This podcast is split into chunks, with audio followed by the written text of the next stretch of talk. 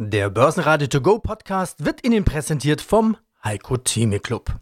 Werden Sie Mitglied im Heiko Theme Club. heiko-theme.de Börsenradio Network AG Marktbericht Im Studio Sebastian Leben, Peter Heinrich und Andreas Groß. Außerdem hören Sie diesmal Carsten Klude, Chefvolkswirt von MM Warburg, zur Frage, ob das eine Bärenmarkt-Rallye ist oder eine nachhaltige Rallye wird. Vorinitiator Daniel Stehr vom Cannabis-Aktienfonds CanSoul zu den Aktien, die von der Cannabis-Legalisierung in Deutschland profitieren könnten. Zur Fokussierung auf die Strategie Cloud und Fiber, Ecotel CFO Holger Hommes. Zu den Technotrans Quartalszahlen CEO Michael Finger. Zu den Quartalszahlen von Mutaris CIO Johannes Laumann, der dieses Jahr auch noch einmal Vollzug melden möchte. Und zu den Quartalszahlen von Click CEO Ben Boss. Sie hören Ausschnitte aus Börsenradio-Interviews. Die vollständige Version der Interviews finden Sie auf börsenradio.de oder in der Börsenradio-App. Der DAX legt auch am Dienstag nochmals einen drauf und beendet den Tag über der 200-Tage-Linie. 13.688 Punkte sind ein Plus von plus 1,2%, der höchste DAX-Stand seit August. Der ATX stieg plus 0,6% auf 3158 Punkte, der ATX Total Return auf 6665 Punkte. Aber wer jetzt schon in Jubel ausbricht, der vergisst, dass am Abend noch die US-Zwischenwahl ansteht. Ergebnisse werden wohl endgültig erst am Mittwochmorgen bekannt sein, wenn nicht noch später. Konsens ist, dass Joe Biden seine Mehrheiten verlieren wird und somit zu einer sogenannten Lame Duck wird. Das könnte der Börse unter Umständen nicht so gut gefallen. Auch die Unternehmen bringen News mit sich. Adidas verkündet den bisherigen Puma-Chef Björn Gulden als neuen CEO plus 4,4%. Die Deutsche Post hebt die Prognose an, allerdings nicht so weit wie von Experten erwartet, plus 1,2%. Autozulieferer Scheffler will mehr als 1000 Mitarbeiter entlassen, ganze plus 12,5%. Stärkste Gewinner im DAX waren Infineon mit plus 7,1%. Hier haben die Analysten von Morgan Stanley den gesamten Sektor angeschoben. Dieser sei nach der Schwäche jetzt wieder attraktiv. Auch die branchenzugehörigen Extron, ASML und ST Microelectronics legen deutlich zu. Laborausrüster Sartorius stieg plus 6,3%, Kia gehen nach erneuter Prognose Anhebung mit plus 5,3%. Stärkste DAX-Verlierer waren Puma, die ihren CEO an Adidas verlieren, mit minus 1,4%, Porsche Automobil mit minus 1,7%, nachdem ein deutlicher Anstieg der Verschuldung angekündigt wurde, und Schlusslicht Bayer mit minus 4,8%, nachdem zwar ein gutes Q3 vorgelegt wurde, der Ausblick den Markt aber nicht überzeugt. Mein Name ist Carsten Klude, ich bin Chefvolkswirt bei MM Warburg und Co. und unter anderem auch zuständig für die Vermögensverwaltung hier in der Bank. Herr Klude, der Herbst war golden. Es war einer der stärksten Oktober der Börsengeschichte und das sind ja schon ein paar Jahre. Nach diesen zahlreichen Bärenmarkt-Rallye, die wir dieses Jahr schon gesehen haben, war oder ist das jetzt eine echte, eine richtige Herbstrallye? Tja, das ist, glaube ich, die Antwort, die ja alle am meisten interessiert und unter den Nägeln brennt. Ich habe persönlich nach wie vor da noch nicht so die große Überzeugung, dass es jetzt hier sich um eine wirklich nachhaltige Rallye handelt, weil ich mir sage, von den fundamentalen Einflussfaktoren, also wenn ich mir beispielsweise Konjunkturdaten anschaue oder auch mir anschaue, was die Geldpolitik und was die Zinsen machen, da kann ich noch nicht so eine wirkliche Trendwende zum Besseren erkennen. Also insofern, äh, wir hatten ja im, Sommer schon mal so eine Entwicklung, dass die Aktienmärkte über ein paar Wochen sich da wirklich sehr, sehr positiv entwickelt hatten. Damals war es vor allem deswegen, weil wir eine ganz gute Berichtssaison hatten und weil man auch gehofft hat, dass die Geldpolitik vielleicht schon so Richtung des Endes des äh, Zinserhöhungszykluses kommt. Und das war verfrüht. Und ich glaube auch, dass es im Moment noch verfrüht ist, hier auf eine dauerhafte Erholung zu setzen. Was ist denn alles eingepreist bereits in den Kursen?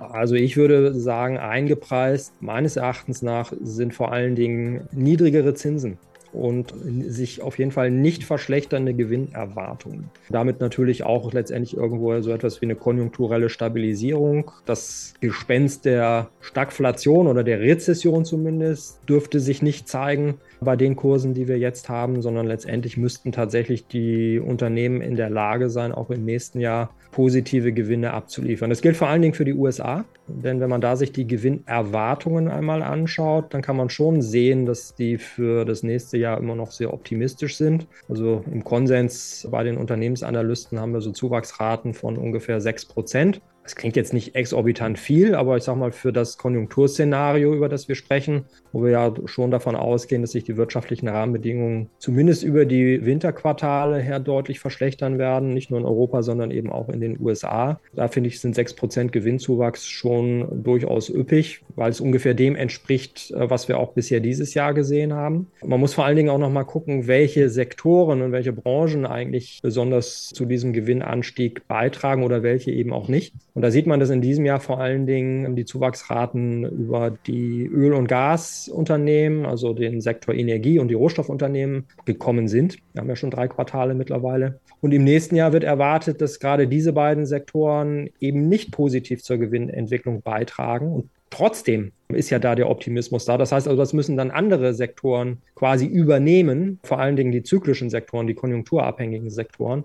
Das sehe ich im Moment noch nicht. Also warum gerade im nächsten Jahr die konjunktursensitiven Unternehmen in den USA, wir sprechen vor allen Dingen über die USA im Moment, sich besser schlagen sollen, als das dieses Jahr der Fall gewesen ist. Zumal ja, das ist auch noch ein ganz wichtiger Punkt, die Erwartung auch die ist, dass im nächsten Jahr die Inflationsraten zurückgehen. Das heißt also auch äh, damit verbunden ebenso die Preissetzungsmacht der Unternehmen vielleicht nicht mehr ganz so groß ist, die Gewinnmargen sich möglicherweise etwas verschlechtern werden und dann eben bessere Unternehmensgewinne abzuliefern, das wird schwierig werden.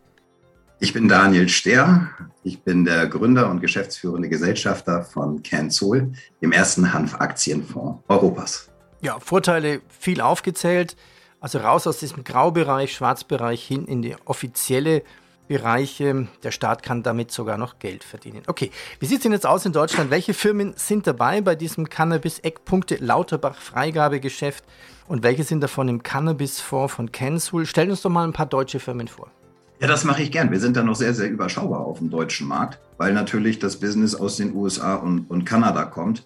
Auch hier nochmal, wir haben drei Erzeugerlizenzen in Deutschland bisher vergeben. Davon gehören zwei kanadischen Unternehmen. Das ist einmal Tilray und Aurora. Die sind natürlich im Kensul Fonds Hanfaktien global vorhanden und vertreten. Und dann haben wir die Firma Demekan, ein deutsches Unternehmen, das nicht börsennotiert ist. Das heißt, wir beide müssen hier natürlich auch äh, so unterscheiden. Peter, du heißt ja auch Börsenradio und wir sind ein, ein, Aktienfonds. Das heißt, für uns sind an für sich nur die Unternehmen erstmal interessant, weil die schießen natürlich momentan kleine Start-ups wie Pilze aus dem Boden. Jeder möchte natürlich an diesem Geschäft partizipieren. Da kommen auch natürlich viele Idealisten mit hoch, die 60er-Generation, die, die ich natürlich auch treffe und sagen, juhu, jetzt geht's endlich los. Aber relevant sind eigentlich nur drei Unternehmen in Deutschland, die an der Börse notiert sind. Und das sind aktuell sogar nur zwei. Investiert sind wir in die Symbiotic, kann man immer wieder den Medien entnehmen. Die Symbiotic ist ein Spec und hat sich an für sich so eine grobe Strategie, eine Buy-and-Build-Strategie, möchte aber die gesamte Wertschöpfungskette abbilden, vom Anbau bis zum Endprodukt. Also, also Spec, Spec ja. heißt, die haben erstmal Geld angesammelt und wussten noch gar nicht, was sie damit machen und jetzt haben sie, haben sie quasi was gefunden. Genau, allerdings sind die auch schon seit knapp drei Jahren am Markt vertreten. Aber das ist genau wie, wie so einen amerikanischen Spec, wie wir es von da bekommen, einer der ersten auch gewesen, genau, die gesagt haben, wir sammeln das Geld ein für dieses Vorhaben und das dann auch umgesetzt haben. Und die haben sich, das können wir eben beurteilen, weil wir natürlich am deutschen, europäischen Markt auch dicht dran sind und natürlich genau diese jungen Firmen finden wollen, auch um ein hohes Upsize-Potenzial zu haben in der Entwicklung oder eben auch, dass sie vom großen Kanadier oder amerikanischen Konzern gekauft werden die natürlich gerne auch eine Eintrittskarte für den deutschen und europäischen Markt haben möchten, was für unseren Fonds dann wieder interessant ist bei so einer Übernahme. Ja, die Symbiotic ähm, hat sich eine tolle Gruppe gekauft. Die sind tatsächlich vom Anbau ähm, bis zum Endprodukt gut vertreten. Jetzt für die mögliche äh, Umsetzung des Genussmittel, der Genussmittelabgabe haben sie ein Joint Venture mit der Enchilada-Gruppe geschlossen. Die kommen aus dem Franchise-Bereich, haben ein Riesenfilialnetz auch relativ einfach gemacht und sind dafür gut aufgestellt. Natürlich kenne ich so da auch die Founder und CEOs, Lars Müller in dem Fall, mit dem ich regelmäßig spreche. Schönen guten Tag, mein Name ist Holger Hommes, bin Prokurist und CFO der Ecotel Communication AG. Hallo, Herr Leben. Ihr Fokus geht jetzt auf die Strategie. Na klar, die Strategie ändert sich damit ja auch ein Stück weit. Cloud and Fiber, also das eigene Geschäft mit Cloud-Telefonie und Glasfaserleistung für Unternehmenskunden. Was genau haben Sie vor? Also wir haben uns bei dem Thema Cloud und Fiber in den letzten anderthalb Jahren produkttechnisch und auch sagen wir mal, operational in unserem System deutlich verbessert. Wir sind davon überzeugt, die richtigen Produkte zum richtigen Zeitpunkt im richtigen Markt zu haben. Der Markt an Glasfaser wächst jeden Tag. Der Markt an Cloud-Telefonie oder Cloud-Phone, wie unser Produkt da eben heißt, wächst jeden Tag. Dort denke ich, werden wir die Welle mitreiten können und hoffentlich auch Marktanteile gewinnen. Dazu dienen eben auch die frei gewordenen Mittel. Die Glasfaser, das, das wissen Sie, wird jeden Tag weiter ausgebaut. Der Schrei nach Glasfaser nimmt weiter zu oder grundsätzlich nach breitbandigen Verbindungen. Nichtsdestotrotz ist Deutschland da ganz weit hinten mit circa, wenn ich Zahl richtig im Kopf habe, 9 Prozent mittlerweile an Glasfaseranbindungen. Da ist also noch sehr viel Luft nach oben. Der Markt wird da wachsen und da werden wir mitmachen. Durch unsere Multi-Carrier-Strategie haben wir ja auch die Möglichkeit, die Netze von anderen Infrastrukturanbietern zu füllen. Wir buddeln ja nicht selber, das ist, das ist Ihnen bekannt. Und auf der anderen Seite das Cloudphone, also weg von eigenen Telefonanlagen, wo man alle paar Jahre Investitionen machen muss und dann Mieten technischer Art dann eben an einen Dienstleister zahlt, hin zu hochflexiblen Cloud-Telefonanlagen, wo Sie pro Seat bezahlen, also pro Mitarbeiterplatz bezahlen, den Sie variabel jeden Monat wieder auf- und äh, abstocken können, je nach Geschäftsverlauf, je nach Expansionstätigkeit Ihres Unternehmens. Und da ist die Zukunft. Da investieren wir in die Prozesse, in die Produkte. Mit zunehmendem Erfolg wachsen wir auch in diesen Umsätzen dort. Michael Finger, Sprecher des Vorstands und CEO der Technotrans SE der Spezialist für Thermomanagement.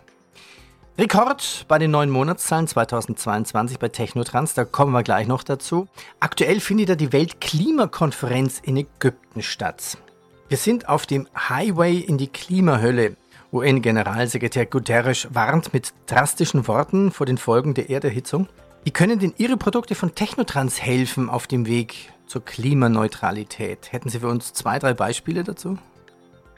Also zunächst einmal Dekarbonisierung und Elektrifizierung gewinnen ja immer mehr an Bedeutung, so wie es ja auch auf der Weltklimakonferenz ausgiebig ausgeführt worden ist. Und um dem zu begegnen, benötigt man Technologie, also einen sehr hohen Technologieeinsatz. Und bei diesem Technologieeinsatz entsteht in der Regel immer Wärme und diese Wärme muss beherrscht werden. Dafür braucht man ein äh, sehr kritisches Thermomanagement und das ist unsere Kernkompetenz und somit kommt natürlich dann auch Technotrans ins Spiel. Ja, welche äh, Beispiele sind da zu nennen? Wir haben natürlich als einen der Hauptvorteile unsere Energieeffizienz hier im Vordergrund stehen. Mit unseren Produkten da die ja sehr kundenspezifisch auch ausgelegt sind auf die Probleme der, der Kundenapplikationen, lassen sich 30 Prozent bis zu 30 Prozent der Energiekosten im Vergleich zu herkömmlichen Produkten einsparen. Und das ist natürlich übertragbar auf alle Märkte und auf alle äh, Produkte, so zum Beispiel auf Rechenzentren, die ja auch einen sehr hohen CO2-Footprint haben. Die lassen sich natürlich durch die punktgenaue Ansteuerung mit Thermomensch-Systemen von uns maximal in der Energieeffizienz skalieren. Und das gleiche gilt für die Kühlung von Batterien oder das Kühlen von Wasserstoff in der gesamten Prozesskette. All das natürlich idealerweise auch mit natürlichen Kältemitteln, die wir dazu äh, verwenden, mehr und mehr. Das ist ein Schwerpunkt in unserer Entwicklung, um Thermomanagement noch nachhaltiger zu gestalten. Könnten wir da vielleicht kurz ein bisschen tiefer eingehen, wenn Sie sagen, okay, beim Rechenzentrum kann ich 30 Prozent der Energiekosten einsparen, indem ich das anders manage. Wie muss ich mir das bei den Servern vorstellen bei so einem Rechenzentrum? Ja, so ein Rechenzentrum oder ein Server braucht natürlich zum einen sehr viel Energie, produziert natürlich auch sehr viel Wärme. Dafür benötigt man eine Abwärmefunktion, das sogenannte Thermomanagement. Und wenn Sie jetzt sich das so vorstellen wie zu Hause den Kühlschrank, dann würde das äh, Standardgerät quasi durchgängig kühlen. Unsere Kühlsysteme kühlen aber genau da, wo gerade auch Kühlleistung benötigt wird. Und es gibt ja auch Phasen in der Technologie und während der Prozesse, wo eine Kühlung in dem Umfang gar nicht so benötigt wird. Das heißt, in der Phase, wo Kühlung benötigt wird, wird punktgenau angesteuert. In der Phase, wo er weniger benötigt wird, fahren wir natürlich auch entsprechend runter. Und da lässt sich eine Menge Energie sparen. Sogenannte intelligente Thermomanagementsysteme. Kann ich mir gut vorstellen. Und machen Sie das mit speziellen Flüssigkeiten? Das machen wir mit speziellen Flüssigkeiten, aber je nachdem, wie die Temperatureigenschaften des Kunden sich gestalten, auch mit natürlichen Kältemitteln. Das heißt, die Wärme für ein Rechenzentrum könnte man dann auch theoretisch zum Heizen nutzen, für andere Stockwerke. Ja, das ist ein gewünschter Nebeneffekt, dass die Abwärme teilweise auch für die Klimatisierung oder zum Heizen anderer Gebäude genutzt wird. Guten Tag zusammen, Johannes Laumann. Ich bin Vorstand der Mutaris, CIO, verantwortlich für alle Transaktionen, den Kapitalmarkt und die Entwicklung des Portfolios. Und ich freue mich, glaube ich, jetzt schon zum fast zehnten Mal dabei zu sein. Ich habe es jetzt wirklich nicht nachgezählt, aber was ich nachgezählt habe, das sind die Käufe und Verkäufe in diesem Jahr. Da werden wir gleich zu sprechen drauf kommen. Herr Laumann, vor wenigen Tagen gab es bei der Mutaris einen Kapitalmarkttag. Das war eine hybride Veranstaltung, also Online konnte man sich zuschalten und es waren auch wirklich Gäste da zum Anfassen. Wie war denn die Resonanz? Besser als erwartet. Wir waren deutlich über 150 Teilnehmer. Davon etwa die Hälfte physisch in Frankfurt und die Hälfte dann eingewählt. Hauptsächlich eingewählt waren ausländische Investoren. Sie haben Ihre Strategie dann dort auch vorgestellt. Wie lautet die aktuell? Wachstum und Profitabilität. Wir sind in den letzten drei Jahren jedes Jahr um eine Milliarde gewachsen in der gesamten Gruppe und haben die Profitabilität immer um 50 Prozent gesteigert. Wir wollen den Weg weitergehen. Wir haben gesagt, wir wollen dieses Jahr die 4 Milliarden oder ungefähr 4 Milliarden erreichen und ungefähr 70 Millionen im Ergebnis machen. Planen in 2025 die 7 Milliarden zu erreichen und dementsprechend dann deutlich über 100 Millionen Euro Ergebnis in der Holding zu machen, was dann natürlich auch wieder unseren Aktionären zugutekommt. Mittelfristplanung bis 2025. Sorry, dass ich jetzt da so reingehe. Ich finde das extrem mutig in Zeiten, in denen bei anderen Firmen das nächste Quartal schon im Nebel liegt. Ich denke, wir haben eine ganz gute Visibilität unserer Einnahmen, weil wir unsere Einnahmen ja aus drei Töpfen speisen. Einmal die Einnahmen aus Beratungsleistung, die können wir relativ gut vorhersagen, auch für das kommende Jahr. Wir haben den zweiten Topf Dividenden. Auch da sind wir in der komfortablen Situation, dass wir als Finanzinvestor, der eigentlich immer 100 Prozent der Anteile übernimmt, sehr genau wissen, wie läuft die Firma, wie viel Eigenkapital ist es, wie, wie hoch ist die Dividendenkapazität des Portfoliounternehmens. Und das dritte ist der Exit und die Exit-Erlöse, wo wir in den letzten paar Wochen zwei gemacht haben. Auch in dieser schwierigen Zeit ja, und bewiesen, dass wir das auch können. Das ist natürlich, sage ich mal, ein bisschen vager. Nichtsdestotrotz haben wir ein klares Ziel, welche Firmen wir in den nächsten 12 bis 18 Monaten verkaufen wollen. Bevor wir sprechen, Herr Lohmann, über die Verkäufe, lassen Sie uns erst sprechen über die Einkaufsseite. Und hier vielleicht ein paar Eindrücke aus meinem aktuellen Posteingang. Im Juli Akquisition Nummer 8 in dem Jahr Sirti Energia im Oktober nächste Akquisition, zwölfte Göttene Kühletransporter und ich merke gerade, dass ich da irgendwo was übersprungen habe. Kurzum, eine Akquisition pro Monat, das war mal Ihr Ziel gewesen. Oder wären es jetzt doch 14? Moment, ich äh, korrigiere 15. Ich sehe gerade vorgestern Siemens Energy Engines. Also Ziel ist eine Transaktion pro Monat zu machen. Wir sind bei zwölf. Das haben wir geschafft. Es wird, kann ich schon wahrscheinlich sagen, nicht die letzte sein dieses Jahr sodass wir, ich ganz zuversichtlich bin, dass wir unser Ziel dahingehend leicht übererfüllen. Die Käufe führen ja dann auch immer in der Holding dazu, dass wir mehr Beratungserlöse generieren können, dass wir eine höhere Möglichkeit haben, Portfoliodividenden. Also ähm, mehr Käufe führt mehr oder weniger linear auch zu mehr Holding-Umsatz und damit auch zu mehr Holding-Ergebnis. Am Ende des Tages auch natürlich, wenn ich was kaufe, habe ich auch die Chance, es irgendwann profitabel wieder zu verkaufen. Da sind wir bei 12 und äh, bin da ganz zufrieden dieses Jahr bisher. Aber es gibt noch so zwei, drei Opportunitäten in der Pipeline, die ich mir gerade sehr intensiv anschaue und wo ich auch zuversichtlich bin, dass ich zumindest noch einmal dieses Jahr Vollzug melden kann. Mein Name ist Ben Boss und ich bin Vorstand der Click Digital AG. Schauen wir uns die Zahlen zum dritten Quartal an. Drittes Quartal 22, Umsatz verdoppelt. Nahezu auf 77 Millionen Euro. Beim EPS, also Gewinn die Aktie, ein Plus von 80 Prozent. Ich will mal so fragen, offensichtlich kommt das Angebot sehr gut an, vor allen Dingen in Nordamerika. Ja, definitiv. Unser Quartalumsatz würde erwartungsgemäß durch einen Anstieg die bezahlte Abonnements für unsere Multi-Content-Streaming-Webportale angetrieben. Diese Umsätze stiegen um erstaunliche 128 Prozent auf über 67 Millionen Euro. So regional betrachtet wuchs der Umsatz in alle wichtigen Regionen erheblich, wobei Nordamerika und Europa im Jahresvergleich so um 121 Prozent bzw. 63 Prozent zulegt. Klick bewegt sich von Nordamerika aus gesehen weiter in Richtung Süden. Welche Länder sind denn jetzt genau dazugekommen?